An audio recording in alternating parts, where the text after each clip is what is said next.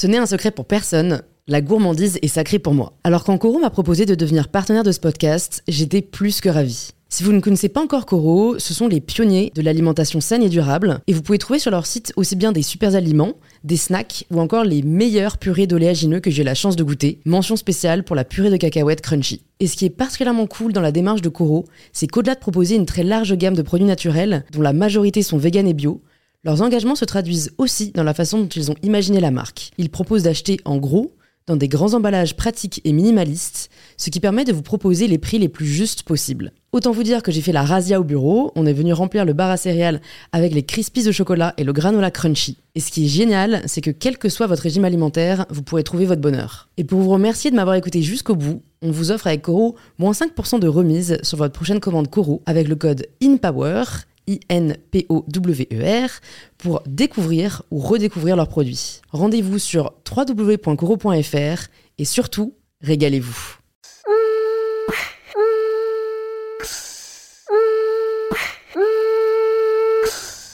Bonjour à tous et bienvenue sur In Power, le podcast qui vous aide à prendre le pouvoir. Aujourd'hui, j'accueille Irène, la fondatrice du média Paulette, un média féminin, feel good et participatif à l'image de sa communauté. J'ai beaucoup aimé cette rencontre avec Irène, vous allez voir, c'est une femme pleine d'énergie qui nous raconte comment elle a réussi à donner vie à un projet auquel elle croyait plus que tout, porté par la volonté de faire changer les choses et de créer un média dans lequel toutes les femmes se reconnaissent. Elle nous partage tous les coulisses de l'aventure Paulette, comment réussir à créer son entreprise quand on part de zéro, comment créer la meilleure équipe possible et beaucoup d'autres conseils pratiques très utiles. On a aussi parlé de ses autres passions, d'ésotérisme, d'engagement et d'équilibre de vie. Si cet épisode vous plaît, c'est en laissant une petite note sur Apple Podcast que vous pouvez me le faire savoir et en vous abonnant sur l'application que vous êtes en train d'utiliser pour recevoir gratuitement les prochains épisodes.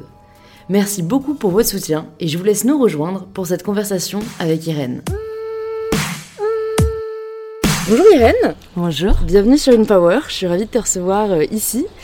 Est-ce que pour nos auditeurs et nos auditrices qui euh, ne savent pas encore qui tu es, tu pourrais te présenter euh, comme tu le préfères?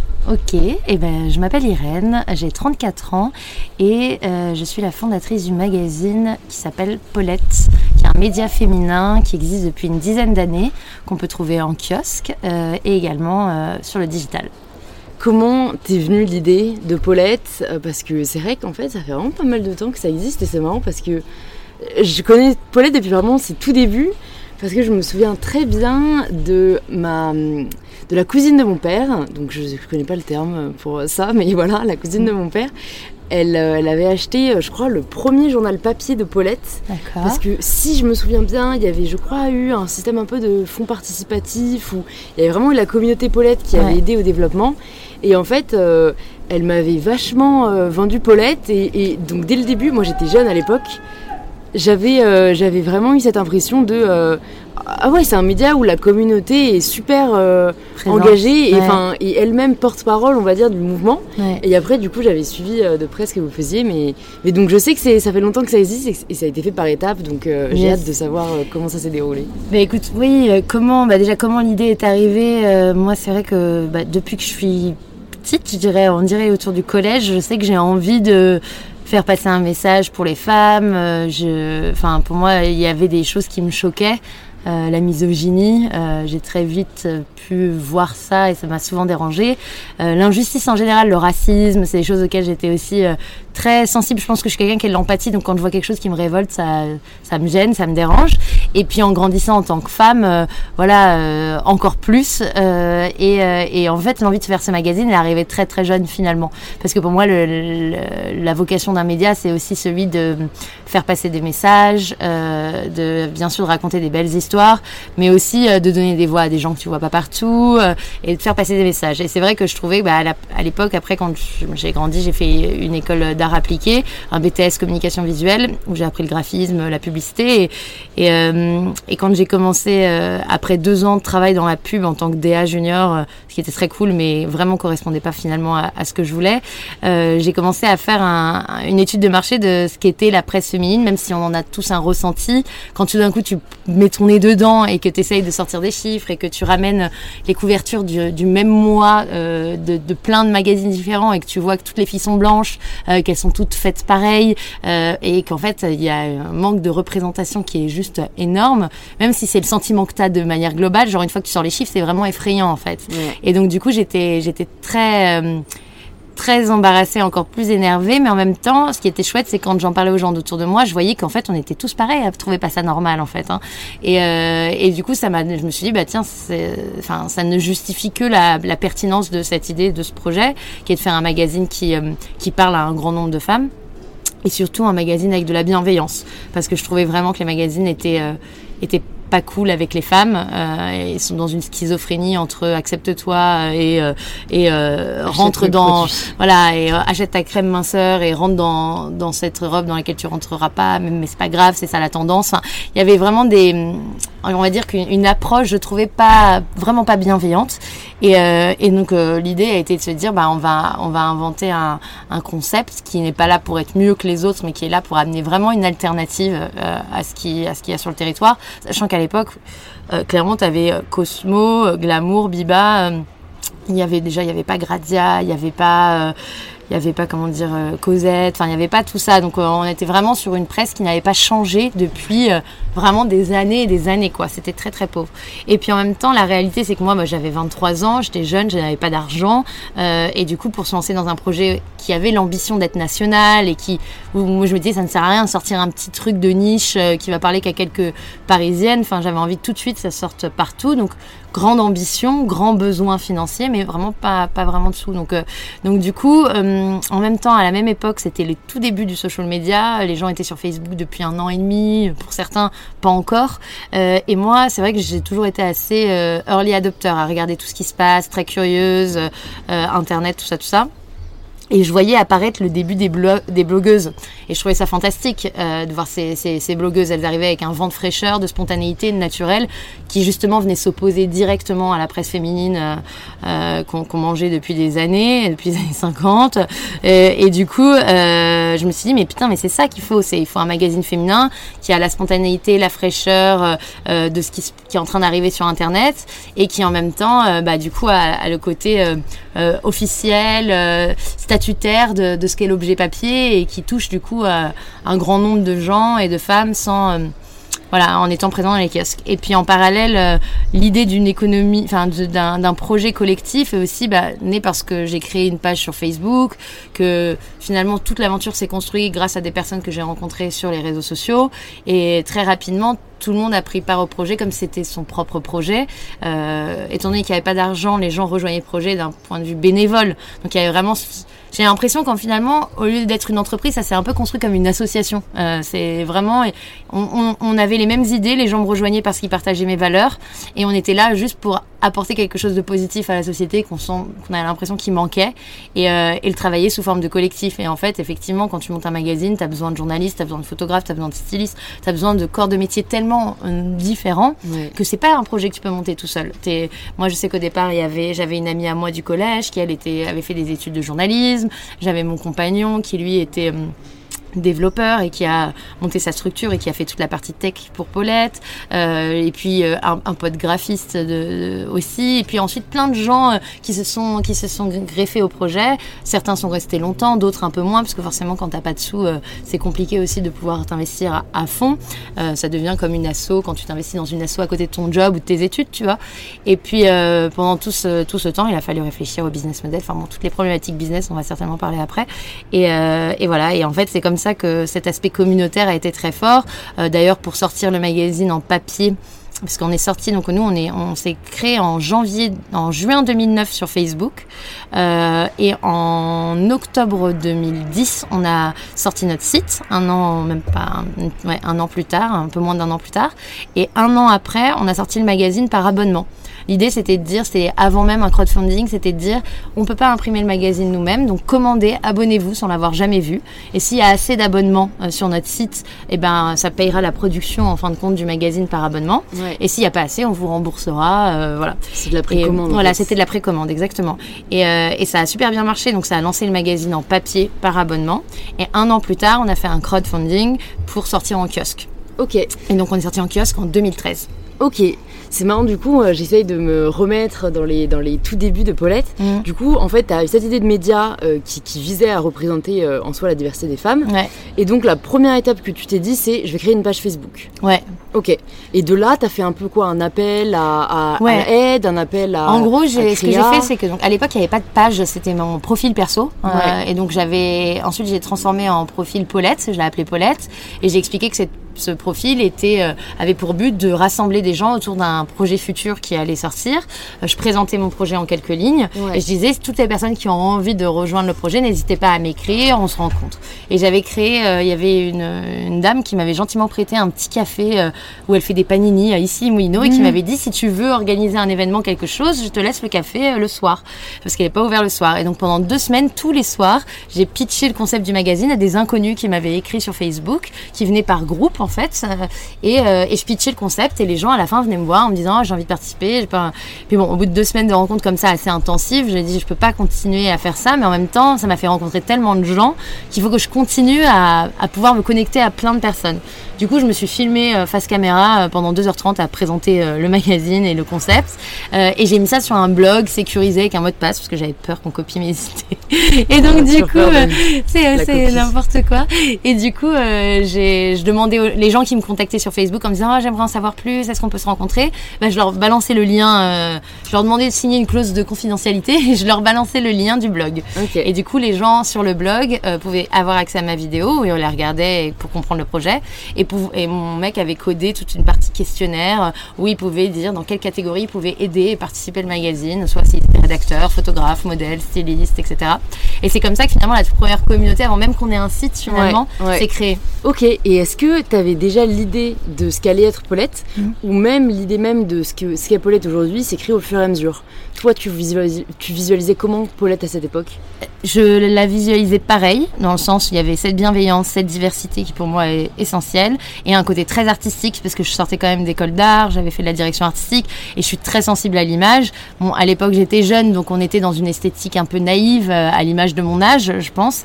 Et puis euh, plus j'ai grandi, plus l'esthétique s'est léchée euh, aussi, et puis je pense que nos lectrices grandissaient avec nous, donc elles avaient aussi envie que le magazine soit moins gamine, entre guillemets, dans son esthétique, donc on l'a fait grandir. Et du coup, pour moi, rien n'a changé entre l'image que j'avais au départ de ce que je voulais faire du mag et aujourd'hui. J'avais déjà de grandes ambitions parce que Mm. je trouvais que ça n'avait pas de sens si c'était pas visible. Enfin, ça a du sens, mais pas assez selon moi. Donc, euh, je voulais qu'un grand nombre le connaisse. Je voulais qu'on soit distribué au national.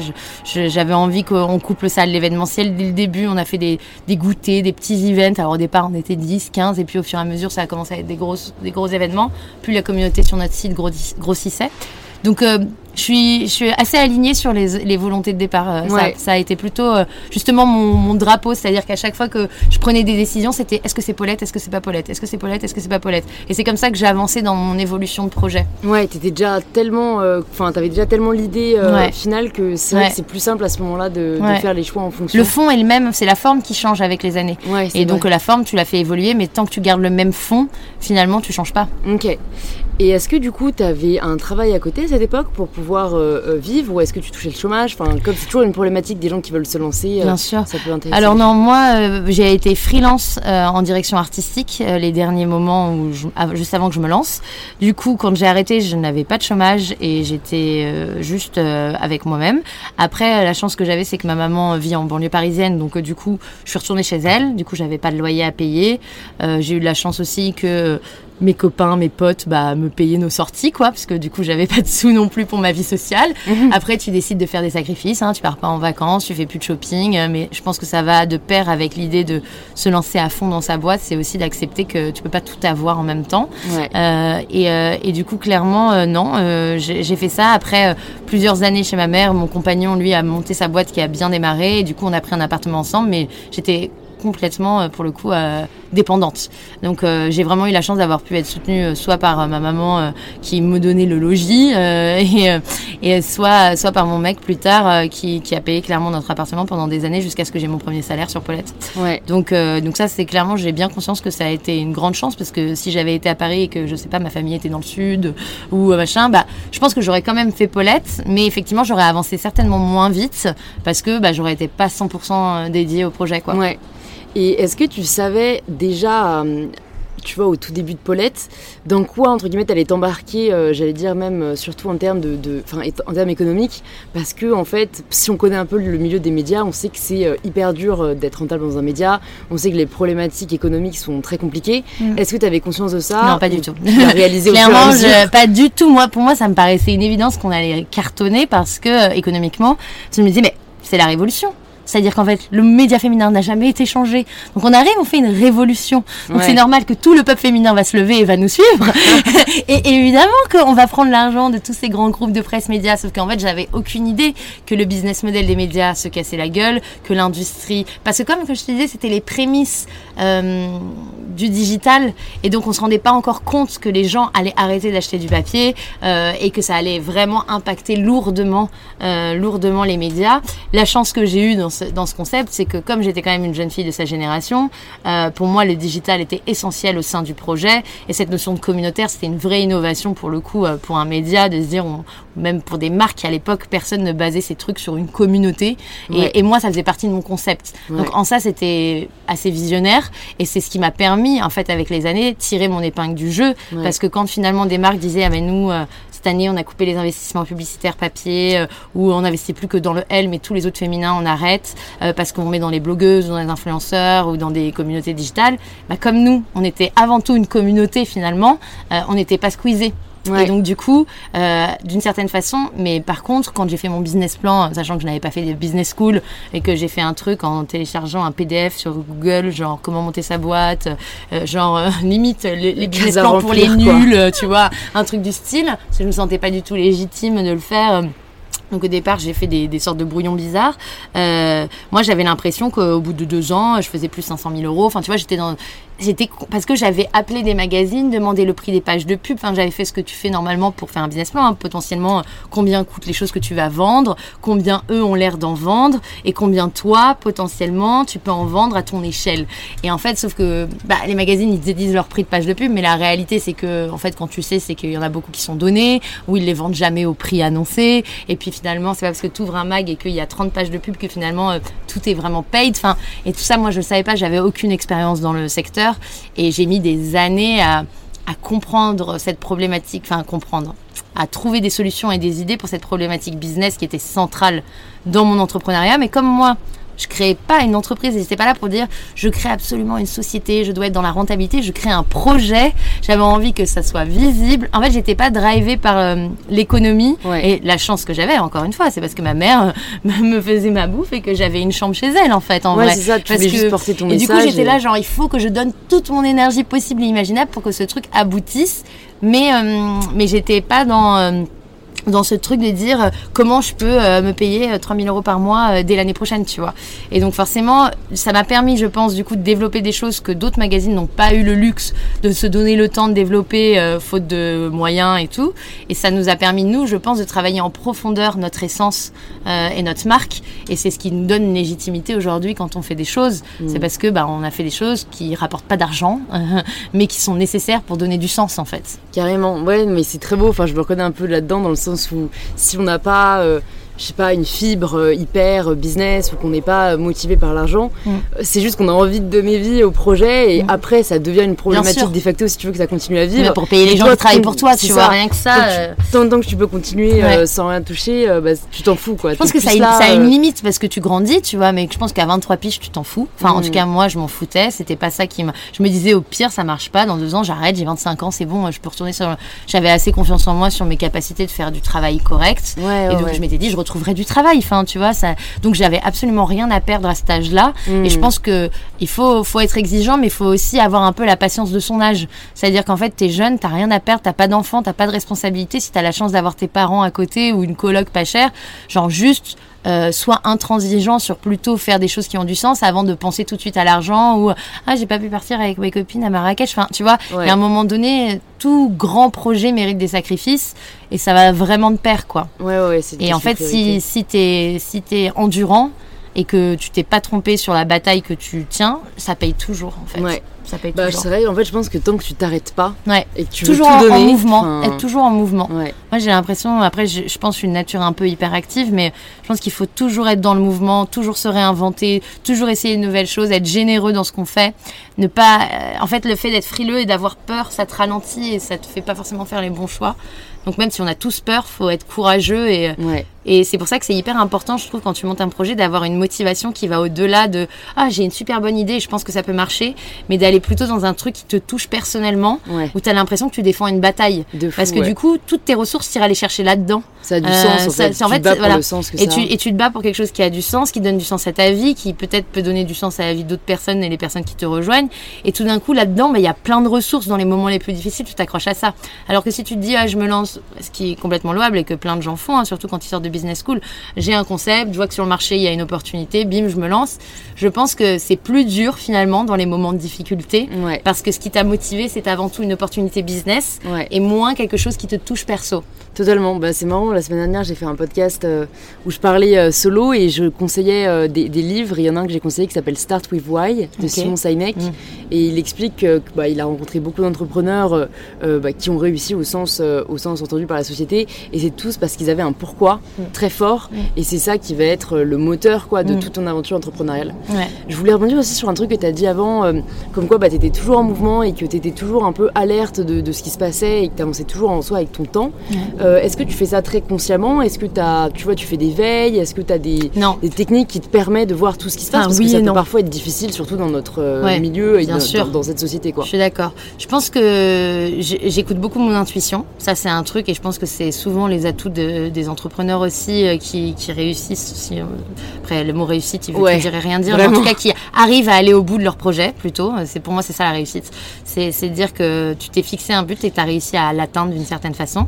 Et, euh, et du coup, moi, je me, fais- je me fais vraiment confiance. Je m'écoute quand je sens qu'il y a un truc. Je me dis, ah, là, il y a quelque chose, je le sens. On va tester, on va essayer.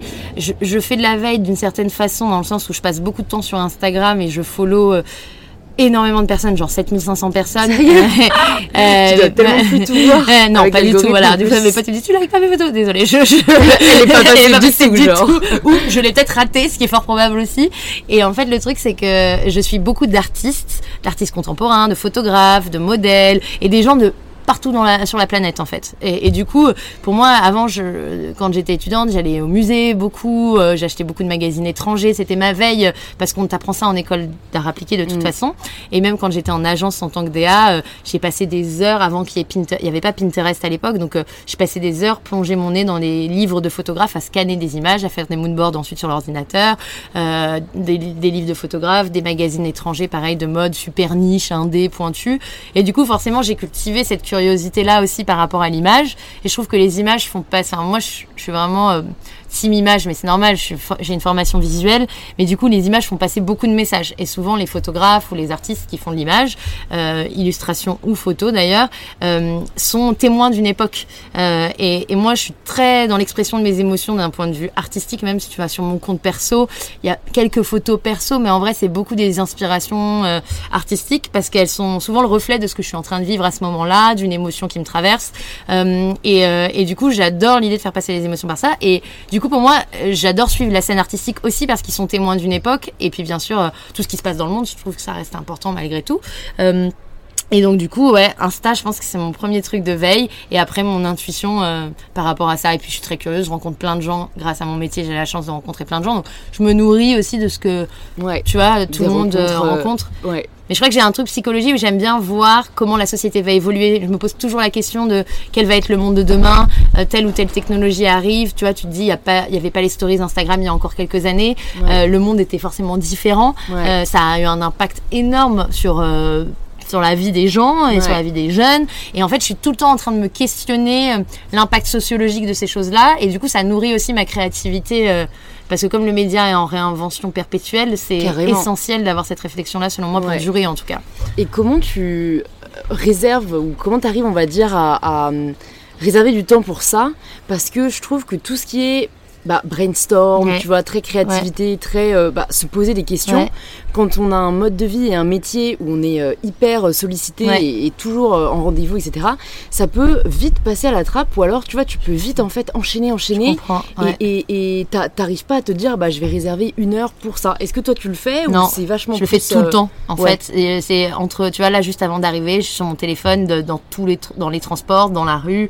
Je, je, je- en fait, je pense déjà une fois, j'avais regardé le temps passé sur Instagram. Cette option, c'est une catastrophe. Ah, j'ai jamais regardé euh, regarde pas, hein, ça fait flipper. Une fois, j'étais à un dîner entouré de journalistes et, euh, et cette option venait d'arriver et je sors le truc et je vois un truc du style 6h30 ou 7h pour la semaine où j'étais et, euh, et j'ai au fil ah bah vous avez combien vous? et tout parce que bah tu sais sur le coup tu sais pas en fait Bah si ouais, c'est beaucoup tu te rends pas les meufs faisaient toutes à 20 minutes, 25 minutes de moyenne. Et là, j'étais là genre, wow. Et du coup, j'ai cherché sur Internet pour essayer de voir c'était quoi la moyenne. Bah oui, les personnes lambda, le commun des mortels qui est pas dans les médias ou dans machin et tout, il est autour de 20 minutes en Par moyenne, jour en fait, ouais, sur Insta. Et, euh, et moi, j'étais très très loin. Et après, on a interviewé Eva Chen pour Paulette. Elle, elle, elle sort son téléphone, on lui dit Alors, toi, t'es à combien cette semaine et tout? Et elle était à 2h30, tu vois. Et j'étais genre, ok. Elle dit Mais parce que c'est parce que je travaille chez Instagram. Et moi, j'étais genre, je ne travaille pas chez Instagram, et pourtant, je suis à 6h. ok, tout Tu peux aller demander ton prix chez Insta. J'étais là. Best user. c'est l'outil que j'utilise le plus avec WhatsApp euh, dans ma journée, tu vois. Donc, ouais, euh, bah la preuve, ça t'aide ouais, au quotidien ça dans m'aide ton métier, quoi. Et du coup, je, ouais, je regarde tout le temps, dans tous mes moments de pause, de transition, euh, euh, même euh, chillance euh, chez moi. ouais, j'avoue, c'est dur. Après, j'ai fait pour la première fois une coupure de trois jours de mon téléphone il y a de ça deux trois semaines, et ça m'a Ouais. fait un bien assez incroyable. Ça m'était jamais arrivé Ouais. ne pas regarder mon téléphone pendant trois jours. hein. J'ai prévenu ma mère, tu appelles sur mon téléphone de mon, de mon mec s'il y a un souci, mais je, mon téléphone est éteint.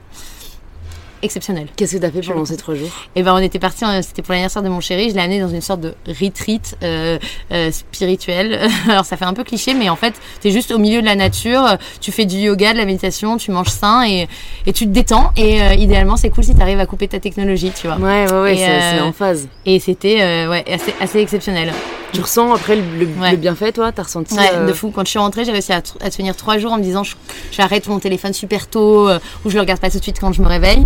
Puis ensuite la vie te rattrape. Ouais, ouais. Fou, je pense que c'est vraiment l'environnement dans lequel Ouais, tu es, en fait. hein. ouais. Ouais, la nature, ça appelle à, aussi à la regarder, euh, à l'apprécier. Je trouve que quand tu es en pleine nature, c'est pas pareil que quand tu es dans l'espace urbain. Bah, pas du tout. L'espace urbain, tu as Ah plus envie de fuir dans quelque chose euh, qui qui t'amène la ailleurs. frénésie un peu. Voilà, donc du coup, t'es- tu rentres dans ta technologie parce que parce que t'es pas en train d'apprécier le fait d'être dans l'espace urbain, tu vois. Alors que je trouve que quand t'es dans la nature, c'est tellement beau, c'est tellement plus grand que toi que d'une certaine façon, juste le respect de le Ouais. fait que t'as envie Ouais. de lever ton nez, ton téléphone deux secondes en fait. Et t'as moins la notion du temps aussi, je trouve. Ouais, et le temps est complètement moins cette coupé. sensation que t'es toujours en retard un peu qu'on peut avoir dans les grandes villes. Complètement, complètement. Et est-ce que euh, là j'y pense, vu que tu nous parles euh, des comptes Insta, euh, enfin que tu regardes, des qui t'inspirent, est-ce que t'en as quelques-uns que t'aimes particulièrement? Ah, là, c'est difficile parce qu'en plus, j'ai trois quarts du temps, ce qui est horrible, c'est que je ne retiens absolument pas les noms vu que j'en Ah suis ouais, énormément. juste euh, les, Bah, en fait, je les sais que je- qui passent. Dès que je vois passer un truc qui me plaît, je regarde tout le temps la source. Ah, c'est qui ce photographe? Ah, c'est qui ce truc? C'est qui cette styliste? C'est qui ce machin? Et je les follow systématiquement. Ouais, ouais. Du coup, en fait, j'ai un flux d'images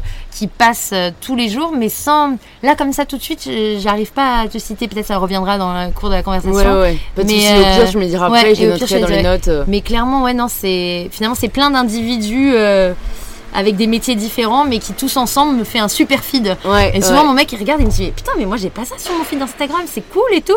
Je lui dis Bah ouais, tiens, si tu veux cultiver un personne. C'est comme une sorte de galerie euh, en permanence. tu vois, Il y a des artistes, il y a plein de trucs. Du coup, c'est hyper intéressant en fait. C'est vrai. Je vois absolument moins, beaucoup moins de posts qui sont genre euh, moi mon bébé ou euh, mes vacances ou enfin en stories oui mais je veux dire euh, du coup dans mon feed c'est plutôt très artistique dans ce que je suis C'est intéressant, c'est là où on voit que les réseaux peuvent aussi apporter quand même des Ah choses super positives. Ah ouais, parce c'est peut- passionnant. On peut ne pas être exposé à ça Je me si on n'a cultive, pas. Instagram, quoi. oui bien sûr.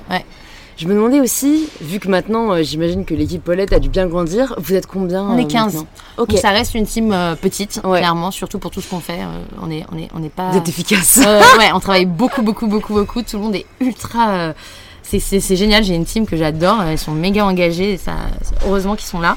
Euh, donc ouais, on est 15, mais en fait, dès le début, on a été très nombreux, hein, parce que finalement, pour faire un mag, comme je disais, il faut tellement de corps de métiers différents. Ouais, Et ouais. si t'as envie qu'il y ait une cohérence, si t'as envie que les gens ils soient un peu, euh, bah, font partie de ta team, quoi. Ouais. Que ce soit pas juste des gens qui soient de passage. Et du coup, euh, bah, t'as très vite besoin de tous ces gens. Donc euh, ouais, une grosse quinzaine. Et comment t'as fait pour bien t'entourer, surtout si au début il y a eu un réel engouement et du coup beaucoup de personnes qui se proposent, Mm, mm, mm. mais en fait parfois bah, elles peuvent se proposer et tu te rends Ouais. compte que malheureusement Ouais. c'est pas les personnes Hyper que tu intéressant comme question. Bah, en fait, le truc, c'est qu'en plus, au départ, moi, j'avais pas de moyen de rémunération. Ouais. Donc, en fait, au début, bah, tu prends les gens qui se proposent, c'est normal. Je veux dire, ils arrivent avec une super belle volonté. euh, C'est comme quand t'as une asso et que tu veux accueillir des bénévoles. Je veux dire. Mais en fait, euh, au fur et à mesure, tu deviens très exigeant parce que tu vois que ton truc est en train de se développer. Et puis, au final, t'as quand même envie d'en faire une entreprise. Donc, euh, il faut aussi que, tu vois. Et, et en même temps, c'est- dur parce que c'est dur de diriger des gens que tu ne payes pas. Ouais. Donc euh, ça a été. En fait, ce qui est génial, c'est que ça m'a appris le management. C'est-à-dire que moi, par exemple, je pense que c'est très dur d'être manager. Je pense que c'est un des plus gros trucs euh, quand tu es chef d'entreprise, c'est vraiment le management, surtout quand tu es des, des, des entreprises à taille humaine, euh, genre PME et tout, et surtout quand tout le monde a à peu près le même âge. Je veux dire, là, la meuf, c'est ta copine, tu sors en soirée, mais le lendemain, tu lui dis ce qu'elle doit faire. Donc, euh, Mmh. c'est- vraiment très difficile. Et puis, à l'époque, j'étais euh, très jeune, quoi. Enfin, donc, du coup, euh, j'ai fait plein d'erreurs de management, j'ai fait plein, enfin, j'ai appris. Euh, mais aujourd'hui, ça m'a, je pense, donné des qualités de manager que d'autres managers qui sont pas passés par cette phase de travailler qui avec des gens qui travaillent gratuitement pour toi, euh, tu n'apprends pas parce que tu es dans un truc, bah, tu es payé, donc euh, tu fais en fait. L'autorité C'est plus voilà, simple. une autorité qui est beaucoup plus simple. Alors qu'aujourd'hui, moi, j'ai appris à écouter les gens, comprendre leurs problématiques, me mettre dans leurs chachures. Euh, alors, tu te sens hyper isolé quand t'es patron parce que les gens se mettent jamais à ta place. Ils savent pas du tout ce que tu vis, ils savent pas tes angoisses, ce que tu portes, ils savent pas que quand eux ils t'envoient un message pour se plaindre, il y en a 15 autres en parallèle qui font la même chose et qu'en fait à la fin de ta journée, juste t'es épuisé euh, d'avoir dû euh, donner le biberon à 15 personnes en simultané, tu vois. Ouais. Et en même temps, euh, et en même temps, bah, prendre le temps toi, euh, d'essayer de comprendre ce qu'ils vivent, euh, comment ils abordent leur métier, euh, qu'est-ce qui les stresse, qu'est-ce qui les stresse pas, ça te permet d'improve aussi euh, leur poste, leur fiche de mission, euh, et de faire qu'ils soient les meilleurs possibles dans leur job. Euh, et puis même eux, du coup, ça leur donne envie finalement d'être aussi plus indulgents avec toi, euh, de, de, de t'aider. Enfin, ça crée un engagement deux fois plus important finalement euh, de ton équipe. Donc ça, je l'ai vraiment appris, je dirais, ces trois dernières années où j'ai l'impression que le rapport avec mon équipe il est plus sain que jamais. Parce qu'il y a, une, il y a bon déjà il y a un respect mutuel mais au-delà de ça euh, ouais ils se sentent écoutés et moi je sens qu'ils sont là pour moi si à un moment donné c'est trop et que je dis ça suffit là. Ouais. euh, ils vont se démerder entre eux et, et ça va être fluide. Et c'est vraiment je pense propre aux petites PME ça Euh, parce que c'est piloté comme une famille en fait Enfin, ouais, tu tout vois, le monde se connaît, donc voilà, il il y a tout, le monde est très, humain. tout le monde est très proche, le rapport humain est très présent. Donc c'est à la fois une force, à la fois ça peut être un défaut. Euh, et c'est là où la place du boss, elle est très dure à tenir, euh, tu vois, au sein de ce genre de structure, parce que tu deviens ami avec les gens, quoi. Enfin, tu vois. Mm, mm. Donc c'est c'est très très difficile de mélanger amitié et travail. Et voilà, je l'ai appris dans le passé où du coup il y a eu des des couacs mais qui qui s'étaient l'immaturité finalement, hein, Ouais. d'expérience, manque d'expérience. Et aujourd'hui, je suis très contente de pouvoir m'en servir pour justement euh, euh, piloter le bateau euh, et le navire et, et toute cette belle team euh, le, de la manière, ouais, la- j'ai l'impression la plus juste possible. Quel est la- le meilleur conseil que tu pourrais donner aux personnes qui, qui essayent de s'en sortir dans le management et qui sont peut-être là où tu étais, toi, il y a, il y a quelques années?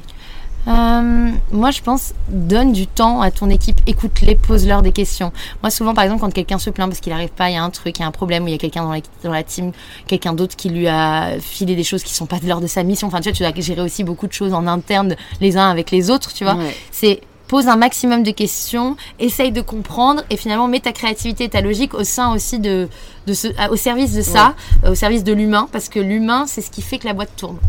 Dire, pour moi, souvent ils disent les, les investisseurs, euh, on investit bien sûr sur euh, le patron et sa vision, mais on investit aussi sur sa team.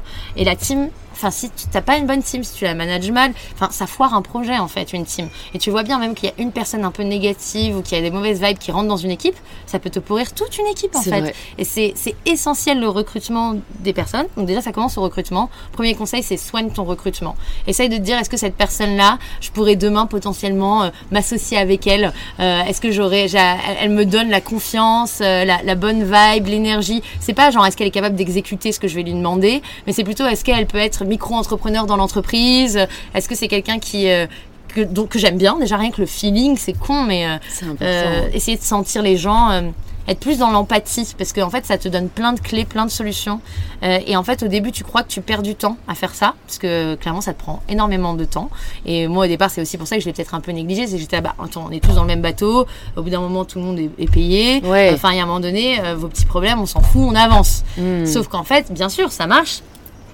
Mais des fois, il y a certains sentiments qui se gangrènent à l'intérieur de gens qui n'osent pas dire ce qu'ils ressentent. Hein. Puis les gens dans la vie, ils ont toujours peur de te parler. Tu peux être la bosse la plus cool du monde.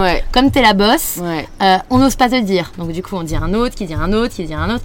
Et en fait, euh, ça, crée des trucs inutiles. Des fois, je suis juste un petit manque de reconnaissance. Tu m'as pas dit que c'était bien et tout, machin. Donc crever l'abcès, euh, discuter, parler s'il faut trois heures avec la personne et sortir de, cette conversation en étant sûr que tout a été mis sur la table, que tout est clair, que tout est sorti du ventre et que derrière on avance en construction positive. Et recruter que des gens positifs. Tous les gens qui voient le verre à moitié plein dans leur vision de vie en général, franchement, c'est pas des bonnes recrues pour une équipe surtout pas pour des petites boîtes. Ouais. Il faut que des gens positifs. Pour moi, ça change tout. Quelqu'un qui a pas de compétences mais qui est positif, il a le potentiel d'avoir les compétences. Et machin, quelqu'un qui a des compétences mais qui, est, qui est négatif ou cynique en permanence et tout, le mec, enfin la personne peut te niquer euh, ta boîte, ta team, tout en fait. L'état d'esprit compte énormément. essentiel, essentiel. J'ai vu aussi euh, que tu, euh, tu avais fondé deux autres projets. Ouais. Est-ce que tu peux nous en parler? Quand est-ce que ça s'est fait? Quand est-ce que tu as senti que Paulette s'était assez développée pour pouvoir parce que j'imagine quand même te réserver du temps pour ces autres projets? Euh, voilà, est-ce que c'est venu d'une volonté de te renouveler? Est-ce que c'est des projets qui sont quand même super liés à Paulette? Alors, le premier projet, c'est Hacker, qui est une association euh, qu'on a créée en janvier. Euh, alors, pour moi, c'était un besoin que je ressentais personnellement pour le coup, parce que j'avais l'impression que avec Paulette, on faisait quelque chose qui avait du sens, qui est hyper important et qui a un impact pour moi très positif et, voire social. Et c'est pour ça que je disais que ça, pour moi, c'est plus a été monté comme de l'activisme plus qu'avant tout un business, tu vois. Il y avait une dimension activiste derrière, euh, le, enfin le message derrière. Mais c'est vrai que je me disais, on va pas assez loin dans la démarche, donc euh, donc il y a quelque chose à faire d'un point de vue associatif. En parallèle, je voyais aussi qu'au sein de mon équipe, il y avait des gens qui avaient envie de, de s'investir dans l'associatif, mais qui savaient pas trop quel asso choisir. Même moi-même, en fait, en vrai, j'étais pas du tout investie dans aucune asso, alors que je ressentais le besoin dans ma vie de me dire, il faut que j'ai l'impression vraiment d'aider des gens euh, euh, et pas que par le biais d'un truc qui fait du qui est censé faire du profit en fait. Et donc, euh, et, et, moi-même, j'avais rejoint aucune asso parce que bah, je pense que le premier frein quand les gens le font pas, c'est que peut-être t'as pas eu autour de toi soit quelqu'un victime euh, de violence conjugale, qui a eu un cancer du sein ou un truc. Enfin, tu arrives pas à te rattacher à une cause plus qu'une autre. Tout est aussi grave et important. Et, du coup, tu pourrais choisir. Voilà, exactement. Et du coup, au final, tu te retrouves à rien faire. et donc, je me suis dit, bah, ce qui est bien, c'est que le constat, il est pas que chez moi, il est chez plein d'autres personnes.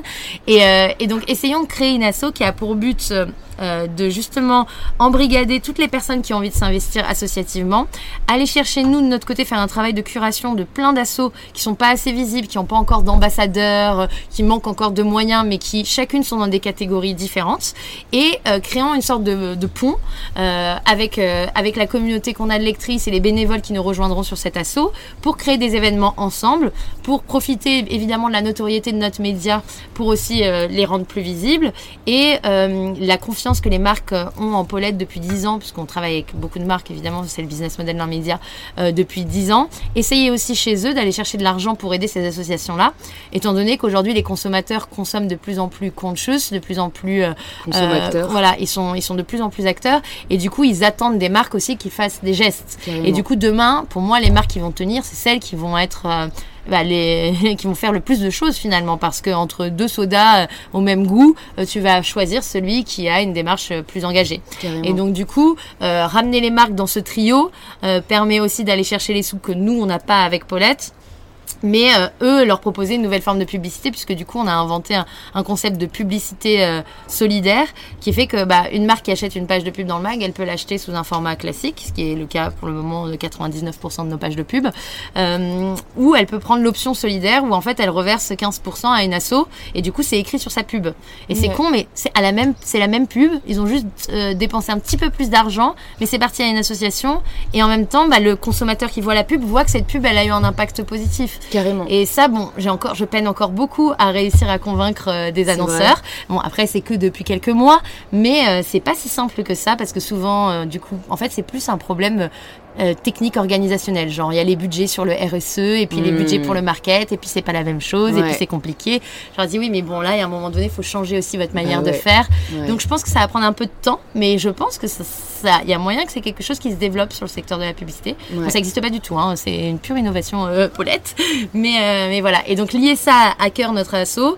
Et puis du coup, bah, justement, euh, euh, aller chercher plein de causes qui nous tiennent à cœur tout au long de l'année et, et recruter des bénévoles pour venir mener des, des projets sur ces différentes associations. D'ailleurs, notre prochain projet, enfin le premier projet du coup à cœur, euh, c'est là en juillet. On, on s'est euh, on s'est associé à Kabou- Kaboubou, qui est une asso qui crée du lien social entre les migrants et les résidents, donc Ouais. personnes comme toi et moi, euh, au travers le sport et qui propose des cours de sport gratuits euh, toutes les semaines, euh, qui sont des sports collectifs où tu es mélangé avec des migrants. Donc ça crée un vrai lien social parce que les gens tu les revois, tu fais du sport avec eux, rien de plus beau que de faire du sport euh, pour créer des liens. Et du coup, on va monter une journée d'Olympiade euh, justement euh, avec eux. Et donc, euh, cool. ça va être super. Et donc voilà, on a plein d'autres assos qu'on a choisis avec qui on va travailler. Et, et ça, c'est, c'est, je suis ravie. Et là, je me suis associée avec deux personnes sur cet asso. Enfin, associée, on peut pas dire associée, mais on est cofondé co- ouais. voilà. Ouais. Euh, une fille de ma team, Julie Dubrac, euh, qui est, euh, elle est, est chef de projet, mais en, en- oh, elle est, elle est pas en fixe. Enfin, elle est, là depuis euh, super longtemps, mais elle a d'autres missions à côté, euh, qui elle était déjà engagée associativement parlant. Et euh, une, amie qui elle euh, était à la direction de la com, euh, Amandine Piriou du Stadium pendant 10 ans, et qui, euh, et qui aujourd'hui justement est consultante et qui a elle aussi envie de donner plus de sens euh, à sa carrière euh, en, en étant sur un, sur un domaine, ouais, euh, voilà comme ça qui lui parle. Et euh, donc on est toutes les trois et puis on a des bénévoles, on a aussi une trésorière, Fanny Casal. Bref, donc ça, ça va grossir petit à petit au fur et à mesure des projets, mais en tout cas on, on y passe du temps. Et c'est dur effectivement de, à concilier avec tout le temps que me prend Paulette. Ouais. Et le deuxième projet que j'ai lancé, pareil avec deux associés, hein, pareil. De toute façon pour avoir d'autres projets, je peux pas être toute seule. hein, donc T'as déjà donné, à hein. ce stade, je, je, je, je veux pas, donc euh, je suis forcément obligée d'être associée. C'est euh, Ezo, euh, Ezo Paris euh, sur Insta, qui est qui a pour but de dépoussiérer l'univers de l'ésotérisme et de la spiritualité. En fait, ce qui est hyper marrant, c'est comment ce projet est arrivé, c'est que donc j'ai deux associés, donc Lucilia Chenel et Anan dont je vais abîmer le nom de famille, donc je ne vais pas le dire parce que là je vais l'abîmer. Et donc Lucia et Anan, qui euh, sont amies d'enfance et qui viennent de Nice et qui ont toujours été euh, très sensibles à la médiumté, qui ont elles-mêmes des dons, euh, qui tirent les cartes, etc. Et qui sont, euh, qui ont été dans le domaine de l'art en termes de- d'études et de travail, l'art et le design, et qui et qui ont chacune toutes les deux, sans que je le sache, posé. Enfin, je savais qu'elles avaient posé dans Paulette, mais je ne savais pas qu'elles étaient amies. Euh, Lucia, elle a dû poser il y a bien six ans dans Paulette, et Anan il y a genre deux ans. Et, euh, et en fait, je, moi de mon côté, la spiritualité, c'est quelque chose dans lequel je me suis mise, on va dire, je dirais il y a un an, un an et demi, euh, parce que bah, justement la vie rapide euh, que j'avais euh, professionnellement, je me posais la question de comment me faire du bien pour pouvoir tenir justement cette cadence. Et bah, je suis rentrée par la méditation que j'ai découvert, que j'ai adoré et qui m'a fait beaucoup de bien et qui m'a permis aussi d'expérimenter des états psychiques euh, et même des états physiques de, flottement où tout d'un coup je, je sentais, je ressentais des choses, tu vois. Et en fait c'est drôle parce que du coup on a pré- on a fait un numéro sur la spiritualité avec Paulette euh, qui est sorti en début d'année mais qu'on a travaillé du coup en fin d'année dernière et je postais beaucoup de choses sur mes stories, sur les réseaux qui, qui avaient un rapport avec ça. Et donc à ce moment-là, Lucilia m'écrit en me disant ah, j'ai l'impression que tu es un peu là-dedans, est-ce qu'on peut se voir? J'ai un projet dont je veux te parler. Et euh, en fait, elle arrive avec Anan, donc je dis ah bah c'est marrant, vous vous connaissez et tout. Oui, on a mis d'enfance, trop drôle. Elle dit bah, on a on a envie de dépoussiérer l'ésotérisme, on pense qu'il y a des choses à faire. euh, euh, Qu'est-ce que tu en penses On voit que c'est un sujet qui te plaît. Et alors je leur explique que je suis en train de préparer tout un numéro là-dessus, que je trouve ça fascinant, qu'en plus du coup je suis à fond dans les vidéos, je lis plein de choses, on t'ouvre le truc. euh, tout s'ouvre et comme par hasard tout d'un coup tu rencontres plein de gens qui sont intéressés par le même sujet que toi donc c'est assez fou L'alignement des Ouais, planètes. hein. tout s'aligne, assez exceptionnel. Et euh, je leur dis mais c'est génial, mais vous devez faire ça, mais il faut que vous fassiez ça. Enfin, et je commence à rentrer dans la phase euh, la meuf créative qui a 15 000 idées à la seconde. Elle dit ah mais c'est trop bien. Et, euh, ah mais ça t'intéresse pas? Et j'ai bah ouais non mais en fait on pourrait trop faire ensemble. Puis là dans ma tête je me dis mais non mais attends Irène t'as absolument pas le temps. Qu'est-ce que tu racontes? En plus, ça fait déjà à cœur en tête, j'imagine. Enfin, ouais. Et, et je dis, mais non, t'as- pas le temps, pourquoi tu dis ça et tout? et puis j'ai dit, ah bah on se revoit, on en reparle et tout. Et puis on s'est revus, je crois, une semaine après, dix jours. En fait, c'est le truc m'avait travaillé toute la semaine, j'étais super excitée. euh, j'avais, euh, ouais, et pourtant, je m'essouffle absolument pas sur Paulette parce qu'on a tout le temps des nouveaux projets. Ouais. Tous les ans, on sort des nouvelles choses. Là, on préparait nos podcasts. On a une émission de télé euh, sur Click depuis le mois de novembre. Enfin, tu vois, je, Il y a toujours je- plein de projets je déjà en incubation. En fait, pour moi, justement, Paulette, comme je suis quelqu'un qui m'ennuie vite, euh, Ouais. j'adore l'idée de créer tout le temps des nouveaux projets au sein même de Paulette. Mais au sein de Paulette, c'est plus simple parce que du coup, euh, j'ai mon équipe. Enfin, tu vois, et, et ça me change pas mon temps. C'est juste que du coup, je. Mais, mais du coup, là, c'était hors Paulette. Donc, je me suis dit, wow. euh, j'ai dit aux filles, bah écoutez, moi, si je m'investis, je vais forcément pas pouvoir m'investir autant que vous parce qu'elles sont 100% dédiées sur le projet. Je dis donc, euh, voilà, je vais, je prendre des participations à l'entreprise, mais ça sera euh, plus minoritaire que vous. Et donc, euh, voilà. Et puis, et puis finalement, bah, on a réparti un peu chacune nos missions. Et puis on se parle en fait finalement toutes les semaines sur WhatsApp. On se, voit tous les 10 jours. Et, et en fin de compte, c'est juste une question d'organisation. Elles sont quand même très actives. Ouais. Euh, moi, dès que je vois des choses, je, par- je partage, je relais. Ce qui est super, c'est que l'idée, c'est de dire, voilà, on va faire découvrir aux gens des pratiques euh, qui existent depuis la nuit des temps dans toutes les cultures. Ouais. Euh, que ça soit des, des magnétiseurs, des astrologues, des médiums, des chamans, voilà, des gens qui ont des connexions avec l'au-delà, des choses comme ça, et montrer que bah, ce sont des aussi une manière de reconnecter avec soi qui peut marcher et qui, qui marche parce que bah, en fait, quand au bout d'un moment euh, on te dit des trucs qui sont improbables, tu te dis que là, il n'y a pas de, Il n'y a pas d'hasard. il n'y a pas d'hasard, là. Des- pas des trucs que tu trouves sur Google quand on donne son nom, quoi, tu vois. Quand la personne te dit, euh, va chercher dans ton, euh, je suis en connexion avec ta grand-mère, elle te dit d'aller regarder dans ton tiroir, d'aller voir ci, voir ça, et que tu vois un truc. Enfin, c'est, tu vois, c'est des choses qui sont euh, des fois indiscutables, en fait. hein. Ouais. Euh, et bluffantes, et surtout qui t'apprennent beaucoup sur toi. Et du coup, moi, je trouve ça fascinant, fascinant et, j'adore. Et donc, l'idée, c'est qu'on la plateforme ESO, donc notre site qui va sortir en septembre, soit euh, une référence si tu as envie de booker un praticien. Déjà que tu découvres ces différentes pratiques et que tu comprennes c'est quoi la différence entre un astrologue, un médium, euh, quelqu'un qui fait euh, de la kinésiothérapie, euh, de l'hypnose, quelles sont ces pratiques. Et grâce à nous, de pouvoir booker des gens certifiés que Ouais. nous, on valide parce qu'on les a tous rencontrés. Ouais. On est en train de tisser un énorme réseau de praticiens. Moi, j'en avais déjà dans mon entourage parce que j'étais sensible au sujet. Les filles en avaient énormément parce qu'elles étaient très sensibles au sujet. Donc, du coup, on, on deviendrait une sorte de caution pour, Ouais. pour ce genre de praticiens. Et puis, à côté de ça, bah, il y a évidemment une énorme tendance qui s'est développée euh, sur, euh, je dis souvent, euh, le kit de la sorcière moderne. Donc, les cristaux, les petites brumes, le- l'encens, voilà, tous ces, petits objets. Et du coup, bah, l'idée, c'est d'avoir aussi un e-shop pour pouvoir vendre des choses. Et on va, comme on est toutes les trois aussi très sensibles à l'art et à la création, l'idée, c'est qu'on fasse des collabs avec des artistes pour, bah, par exemple, sortir des séries limitées. Là, on va avoir un miroir qui va bientôt sortir avec une jeune designer. Et tout ça en rapport avec la spiritualité, mais vraiment par le biais de l'art. Et du coup, on sortira des mini capsules. euh, ça peut être un bijou, ça peut être, euh, ça peut être euh, un sac. Enfin, il y a, y, a, y a plein de choses en discussion avec des jeunes créateurs autour de la spiritualité. Et, et, et du coup, et comme ça, il y a une dimension un peu e-commerce et puis il y a une dimension plus ouais, booking et culture, culture, si- euh, si- ouais, Mm. culture spirituelle, quoi. Et est-ce que t'as pas le sentiment que, que- comment dire que, que t'a- t'arrives pas on va, à être autant euh, sur ce projet que t'aimerais l'être Parce que je trouve que quand on a déjà un gros Mm. projet euh, à soi, avoir d'autres projets qui gravitent, parfois on est là, oh mince, j'ai oublié de faire ça, ou parfois on a l'impression qu'on se divise Mm. et, et que c'est dur de, de garder son focus. Au début, j'avais peur d'avoir cette culpabilité-là, même vis-à-vis de mon équipe Paulette. Je me disais, ah, euh, ils vont croire que je suis moins investie, etc.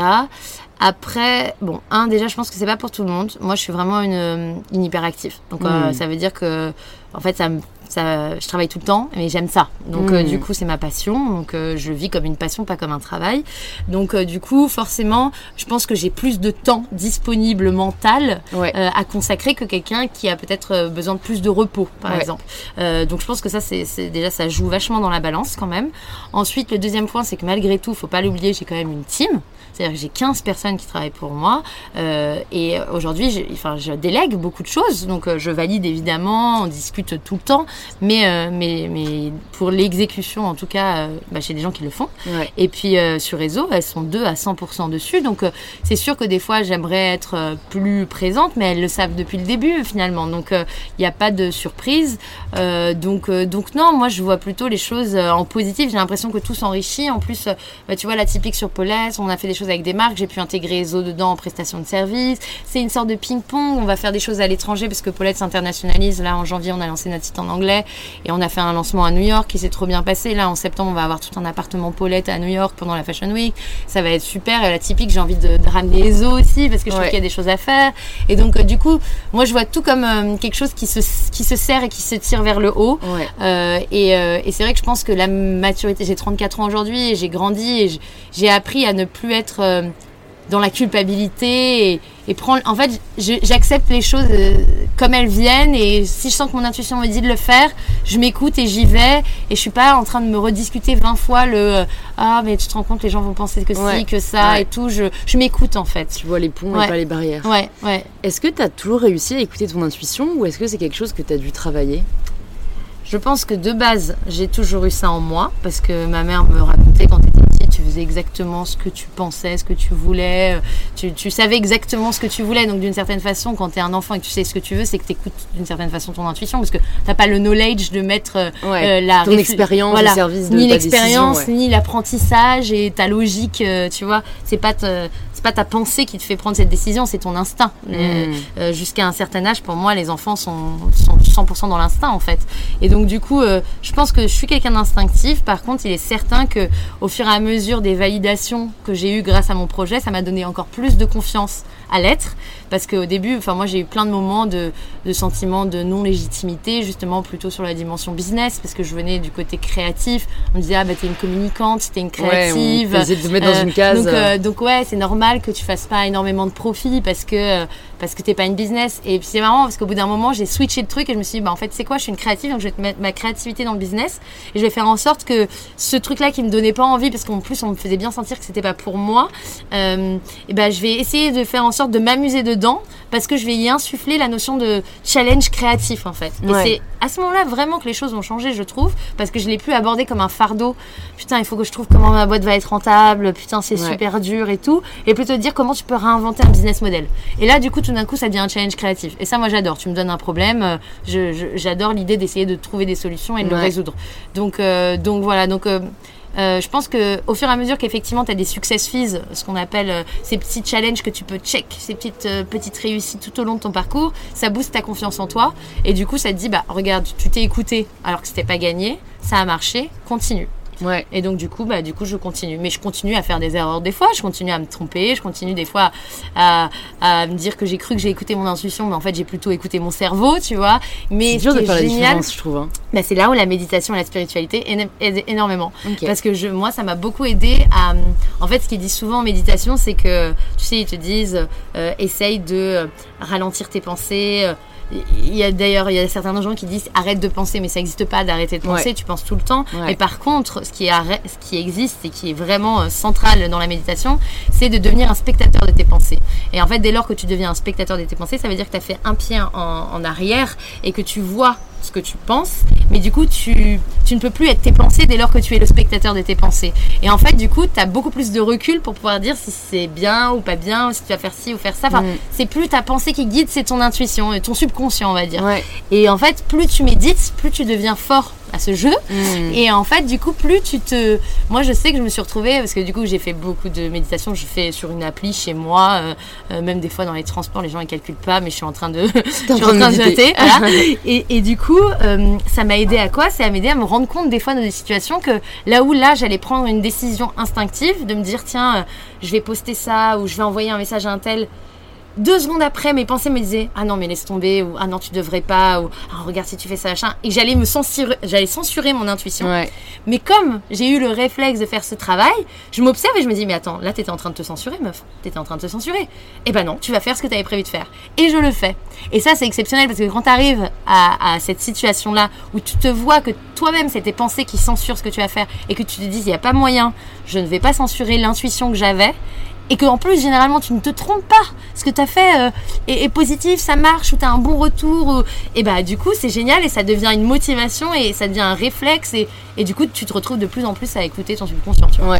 T'as juste utilisé une appli pour euh, méditer ou est-ce qu'on t'a Ouais. guidé un peu? Parce que c'est difficile, je trouve, quand on n'a pas l'habitude. Ouais, Euh, j'ai essayé plusieurs fois. C'est vrai Putain, c'est pas mon truc quoi. Après, là, j'ai essayé. Headspace, Ouais. qui est une appli qui vient d'arriver en France et que je trouve qu'elle est très bien faite et je commence à prendre un peu le rythme, tu vois. Écoute, je pense qu'il faut commencer déjà de base par effectivement les trucs de les namatata, les machins, juste pour comprendre la base de la méditation et de la respiration, euh, euh, parce que c'est avant tout déjà une approche respiratoire. Après, moi, mon appli, elle s'appelle Insight Timer. C'est une énorme agrégation de méditation partout dans le monde, dans plein de langues différentes. Et ce qui est génial dessus, c'est que donc déjà, tu peux choisir les langues que tu parles. Je fais beaucoup en anglais parce que pour le coup, je maîtrise bien. Et euh, je trouve qu'il y a plus de qualité, de contenu de qualité euh, dans les méditations en anglais. Et ensuite, tu peux choisir la durée que tu as pour ta méditation, donc euh, 5 minutes, 10 minutes, 15, plus 30, une heure. Et ensuite, tu peux choisir un état psychologique dans lequel tu es. Donc, si tu es dans l'anxiété, si tu es dans l'énervement, si tu es dans un truc où tu veux reposer. Enfin, il y a plein de mots-clés. Donc, c'est fantastique parce que tu rentres par le mot-clé. Et ensuite, tu peux trier par les méditations dans cette catégorie qui ont été le plus écoutées ou les mieux notées ou ceux qui ont le plus de commentaires. Et puis, par rapport à la durée que tu, euh, tu veux y consacrer. Et en fait, grâce à ça, j'ai découvert euh, plein de méditations que j'aime beaucoup et du coup, que je me repasse régulièrement euh, euh, au quotidien. Parce que j'essaye de méditer, on va dire, tous les 2-3 jours. Ouais. vraiment, genre bien 20 grosses minutes, tu vois. Et des fois, il y a des journées où je médite une fois le matin, une fois le soir, tu vois. Ok. Euh, et en fait, c'est vrai qu'au départ, grâce à Paulette, j'ai eu la chance d'être invitée à des sessions de yoga, des sessions de méditation. Ouais, ouais. C'est comme ça que j'ai été initiée. Et puis en fait, euh, bah, aujourd'hui, j'ai beaucoup moins de temps à aller, d'aller à tous ces événements et tout, vrai. parce que malgré tout, ça prend vachement de temps l'aller, le retour, plus la séance et tout. Euh, du coup, je me suis dit, bah, j'aimerais bien quand même continuer l'expérience, parce que de toute façon, je pense que n'importe qui allongé sur un tapis ou juste tu fais ton travail de respiration, tu te sens mieux après. Moi, Même ça si m'endort. Ah ouais C'est tout ce que ça fait. D'accord. Ouais. Ah, c'est fou ça. Et je suis Bah dans après, l'état de sieste, tu vois, D'accord, que ok. j'aime pas en plus. je bon, J'étais au taquet il y a deux secondes et là, j'ai juste envie de dormir. faut choisir le bon moment. Hein. Peut-être que c'est pas un moment où tu as envie de rester énergique. Peut-être que c'est un moment où justement tu te sens fatigué et que ça va te faire du bien Ouais. de faire cette pause. Ouais. Euh, où tu te sens. Moi, je sais que ça m'aide beaucoup quand je suis dans des moments où je sens qu'il y a une angoisse qui monte ou un stress ou quelqu'un. euh, Tu vois, je sens que mes nerfs montent et je me dis, Hum, je vais pas être très agréable avec la prochaine personne qui va m'écrire un email parce que là, je suis pas dans un bon. Donc, euh, pour pas être cette personne qui va répondre sèchement à un WhatsApp ou un truc parce que c'est pas de leur faute à eux, mais c'est l'état dans lequel je suis, euh, je vais faire un travail sur moi et je vais revenir dans un meilleur mood, tu vois. Et je l'utilise vraiment comme un truc pour justement être la, le, enfin, le meilleur, la meilleure personne de moi-même pour pouvoir travailler le mieux possible avec les gens, tu vois. Et des fois, t'as pas le temps de le faire et tu vois bien. Et des fois, je suis là, genre, putain, genre, j'ai été sèche, j'aurais dû, j'aurais dû, dû prendre 5 minutes là et faire juste une pause et respirer, tu vois. Ouais. Et moi, ça m'aide, pour le coup, ça m'aide beaucoup. Donc, je le conseille. Je pense qu'il faut essayer plusieurs fois. faut trouver la bonne aussi. Ouais. Parce qu'il y a des méditations guidées qui, justement, sont insupportables. Et c'est pour ça que j'aime bien euh, euh, Inside Timer parce que tu trouves plein de gens différents. Et à un moment donné, il y a des gens dont t'aimes la voix, t'aimes l'approche. Ouais. Ils parlent pas trop. Moi, j'aime bien. Moins il y a de paroles, mieux c'est, je trouve. Mm. Euh, mais parce que du coup, j'ai fait tout ce travail déjà moi-même. Donc, euh, une fois que tu as été guidée plusieurs fois, bah, tu te guides toute seule Ouais. euh, dans le scannage de ton corps, de remonter chaque élément dans ton corps, sentir les sensations et tout. Et puis, et puis voilà, donc, donc non, moi, c'est ouais, c'est Ça te fait du bien. Ouais, de ouf. J'ai quelques dernières questions à te poser. Une, c'est où est-ce que tu vois Paulette dans, les... dans 10 ans? Ah. Est-ce que tu as encore plein de rêves, plein de projets et tu arrives à garder cette, euh, cette fin que Mm. tu avais au début Ouais. Bah alors moi Paulette c'est marrant donc euh, tu vois quand je l'ai lancé au départ je savais pas du tout ce que ça allait devenir même si j'avais de l'ambition euh, j'avais aucune idée qu'on serait là encore dans 10 ans mais je me suis fait tatouer. Je me suis fait tatouer direct. Ouais, je l'ai vu. Euh, parce que je me suis dit, déjà quoi qu'il arrive, ce sera le premier projet de ma vie. Et du coup, même s'il avait duré que six mois, je le regretterai jamais. Et deux, en vrai, j'ai envie que ce projet me survive. Enfin, en fait, je me disais, j'ai envie que bah, peut-être quand je serai morte, le, le, le, le média continue, quoi. Parce que pour moi, c'était d'utilité publique, encore une fois. J'étais dans une réflexion où je me disais, on a besoin de bienveillance, on a besoin d'ouverture d'esprit, on a besoin de décomplexer les gens euh, sur le fait que, je sais pas, les femmes sont pas obligées d'avoir des enfants, qu'il n'y a pas qu'un seul modèle de couple, que euh, c'est ok si, euh, enfin, le polyamour, enfin, tu vois, d'ouvrir vraiment avec bienveillance les esprits et de se dire qu'on n'est pas obligé de fitter euh, dans les cases de la société telle- qu'elle nous a été présentée depuis, euh, depuis toujours. Et, euh, et du coup, euh, pour moi, c'est essentiel que ça, ça s'arrête pas. Donc oui, j'ai des grands rêves pour Paulette parce que je veux absolument pas que ça s'arrête. J'ai de l'ambition, d'où justement aussi l'envie de lancer Paulette en anglais là en janvier. C'était, ça faisait 10 ans. Je trouvais que c'était pertinent. Ouais. Surtout qu'en plus sur Instagram, le deuxième pays à nous suivre c'est les États-Unis, le troisième c'est le UK. Ouais. Donc euh, je pensais qu'il y avait vraiment une communauté prête à, à suivre Paulette. Et puis et je pense que plus des messages positifs comme ça seront diffusés, mieux sera le monde en vrai, hein, franchement. Ouais. Et que plus il y a d'initiatives comme Paulette, moi j'adore aussi voir tous ces petits médias féminins, féministes euh, qui se lancent parce que je trouve qu'on a besoin en fait. Donc, euh, donc je serais trop contente. Donc moi, mon, où on sera dans 10 ans, je sais pas, parce que en fait, bah, justement, je suis curieuse de savoir comment la technologie va évoluer. Moi, je dis toujours Paulette, ça sera toujours là, mais la forme, je ne la connais pas. Hmm. Si demain l'intelligence artificielle, euh, la, la, réalité virtuelle devient nos quotidiens, je sais que je réinventerai Paulette sous ce format-là. Ça, ça c'est certain, parce que euh, dans un nouveau monde qui change technologique, on aura besoin des mêmes valeurs. Euh, et puis souvent, les évolutions technologiques amènent avec elles des nouveaux problèmes sociétaux auxquels, il, va falloir répondre. Mm. Et là où la bienveillance sera toujours plus que de rigueur. Donc, euh, du coup, euh, pour moi, c'est. C'est un média éternel. Ouais, un peu. éternel. et c'est juste, par contre, je suis super excitée par l'évolution de la société et des technologies parce que je me dis que du coup, on va vraiment devoir se challenger sur ça, ce qu'on fait depuis le début et qui est passionnant. Pourquoi Paulette? Pourquoi Paulette? Eh bien parce que en gros, donc déjà, je voulais que ce soit français euh, parce que on lit, bah tu vois, un, glamour, un Vogue, un Cosmopolitan, euh, c'est des titres euh, étrangers qui ont une version française. Mm. Et je trouve que comme j'avais pompé le concept sur aucun média étranger, j'avais vraiment envie de le signer français pour que si ça perdure, on dise ah bah c'est un concept français. Je trouve ça important. Ensuite, un prénom plutôt qu'un adjectif, parce que pareil, tu vois, Vogue, jalouse, glamour, c'est des adjectifs. je trouve qu'un prénom, ça met de la personne pour moi, c'est hyper important et c'est ce qui, pour moi, je retrouve dans toutes mes lectrices et tous les commentaires qu'on a sur les réseaux et puis toutes les filles qui ont participé à ce projet depuis toujours. C'est des gens qui ont des choses à dire, euh, qui n'ont pas peur de s'assumer comme ils sont et du coup, euh, ils ont de la personnalité selon moi. Ils essayent pas de rentrer dans les normes, ils essayent d'être eux. Et donc, du coup, un prénom, ça donne le ton. Euh, donc ça, c'était méga essentiel. Un prénom féminin français, féminin parce qu'on est parti sur le féminin, mais même si l'époque évolue énormément avec la notion de genre, c'est pareil, quelque chose qui m'intéresse beaucoup. Euh, où je trouve que justement dans les pages de Paulette, de plus en plus on met des garçons maintenant, euh, parce que euh, j'adore l'idée aussi de, de, non, de, no gender, et aujourd'hui j'ai l'impression même chez les jeunes que la sexualité elle se transforme et qu'il se passe plein de trucs. donc là c'était féminin parce qu'à l'époque de toute façon ça venait contrer le, le territoire, le territoire des féminins connaissait. Et puis ensuite, pourquoi Paulette plus que Jacqueline, par exemple Déjà, alors oui, dans le côté vieux prénom. Pourquoi le vieux prénom euh, En fait, le vieux prénom, pour moi, évoquait la bienveillance c'est-à-dire ce truc chaleureux qui te veut du bien. Et j'étais vraiment, pour moi, c'était essentiel qu'on sente que c'est un magazine qui veut du bien aux femmes. Euh, et, euh, et, ça te rappelle une grand-mère, une grande tante, quelqu'un qui n'a pas envie, euh, tu vois, de t'enfoncer normalement. et, et puis en même temps, je trouvais ça extrêmement drôle et décalé entre deux magazines de mode féminin qui se la pètent, parce qu'ils s'appellent Vogue, Glamour, Cosmopolitan, tu vois, des mots comme ça un peu pompeux. je trouvais ça génial d'arriver avec un prénom de, de mamie. Il y avait un côté autodérision, humour qui fait aussi beaucoup partie du ton euh, et de l'écriture euh, Paulette. Euh, de on se prend pas au sérieux, on, fait, on fait des pirouettes humoristiques. et donc, du coup, je trouve que c'était essentiel. Et ensuite, j'ai listé plein de, de vieux prénoms féminins français. Et Paulette, bah, c'était joli, ça sonnait bien.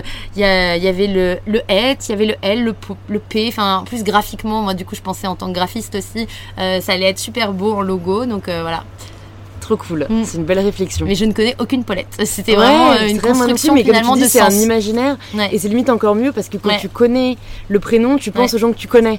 Donc un prénom que personne ne porte aujourd'hui, euh, ça nous laisse nous l'imaginer et nous, l'approprier un peu. Tu associes les valeurs que tu as envie, ce que tu ressens.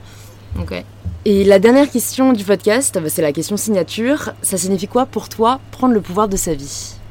Alors, eh ben, je pense qu'on va revenir à cette notion d'intuition et d'écouter son subconscient et, prendre le pouvoir de sa vie, c'est se, pour moi, c'est ne pas se laisser, euh, même si c'est très dur, euh, ne, pas ne pas faire que nos choix soient guidés par autre chose que par euh, ce que nous on ressent. C'est-à-dire, ça peut être l'influence de la famille, l'influence d'un compagnon, d'une compagne, l'influence des réseaux sociaux ou de ce que la pression que la société met sur nos épaules. pour moi, avoir le pouvoir sur sa vie, c'est le pouvoir de s'écouter, d'être soi euh, et, c'est un pouvoir qui est souvent challengé, parce que tu peux très bien l'acquérir, par exemple, lors d'une action, d'un moment, une prise de parole, et te dire putain, je me suis assumée, j'ai le pouvoir sur moi, et puis dix minutes plus tard le perdre complètement dans une autre situation. Ouais. Je pense que c'est comme la confiance en soi finalement. Hein. C'est pas du tout un truc qui pour moi est linéaire. C'est c'est ça aussi. Il y a des jours où tu es au top, il y a des heures où tu es au top. Puis il y en a d'autres où tout d'un coup tu te sens comme une gamine qui a plus du tout confiance alors qu'une heure plus tard, avant, tu étais Beyoncé, tu vois. Ouais. Et euh, je pense qu'il faut accepter le fait que c'est absolument pas euh, linéaire et, euh, et qu'on est tous pareils. C'est ça qui est génial. C'est que finalement, même une Rihanna, une Beyoncé, elles ont des moments de down. Même Oprah a des moments de down. Euh, toutes les personnes que tu regardes avec des grands yeux en disant putain, mais elle, elle est invincible. Elle aussi, elle a ces moments Ouais. de, de manque de confiance en elle et de down que tu soupçonnes des fois même pas. Et donc, du coup, prendre le pouvoir sur sa vie, c'est déjà accepter ses hauts et ses bas et le fait que tu vis en paix avec ça, tu vois. Ouais. Mm. J'adore. Super. bah, merci beaucoup, Irène, d'être venue sur InPower. Mais merci Ça fait très plaisir de te rencontrer et d'en savoir plus sur, euh, sur toi et ton univers. Trop Où est-ce qu'on redirige les auditeurs, les auditrices qui nous écoutent, qui veulent en savoir à la fois plus sur toi, à la fois plus sur euh, Paulette Ouais. et sur euh, tes, tes différents projets? Et ben on les redirige, je pense, sur Instagram. Déjà, c'est la plateforme sur laquelle on est vraiment méga actif. Donc, at Paulette, at Irénette pour moi. Et puis, at Hacker et Ezo Paris pour mes autres projets. Et puis, sur notre site, pour ceux qui aiment lire, parce Ouais. qu'il y, a en- Euh, il y en a des- encore, il y en a encore. Ouais. On a des articles quand même qui sont vraiment hyper intéressants et dans les kiosques pour ceux qui aiment le papier Ouais. parce que clairement papier, euh, clairement c'est un bel objet qu'on prend soin de préparer et dans lequel on met beaucoup de cœur et avec des articles de fond vraiment intéressants donc euh, donc euh, pour tous ceux qui n'ont pas remis un pied dans les kiosques depuis longtemps je vous conseille d'aller chercher le numéro d'été qui d'ailleurs sort demain Ah, Euh, bah donc, génial. c'est pas quand l'occasion. podcast sortira mais en tout cas quoi Il sera en kiosque. euh, le mag euh, d'été euh, sera, sera sorti et le thème c'est les émotions. Donc euh, on s'est on s'est bien amusé à aller creuser justement sur la source de nos émotions, pourquoi on ressent telle ou telle chose, la peur, euh, euh, les hommes et leurs émotions. Enfin c'est un numéro assez passionnant quoi. Super. Bah, je mettrai tout ça dans les notes du podcast pour qu'on puisse tout retrouver. Génial. Et je te dis à très vite. à bientôt. Salut Irène. Au revoir. C'est déjà la fin de cet épisode. S'il vous a plu, vous pouvez nous le faire savoir en le partageant sur Instagram, en taguant arrobase mybetterself et irénette, et en vous abonnant au compte du podcast arrobase inpowerpodcast. C'est aussi en le partageant à vos amis que vous permettez à InPower de grandir, et qui sait, peut-être en inspirer certaines et certains. Je vous remercie sincèrement et j'ai hâte de vous retrouver mardi prochain 7h pour le tout nouvel épisode d'InPower.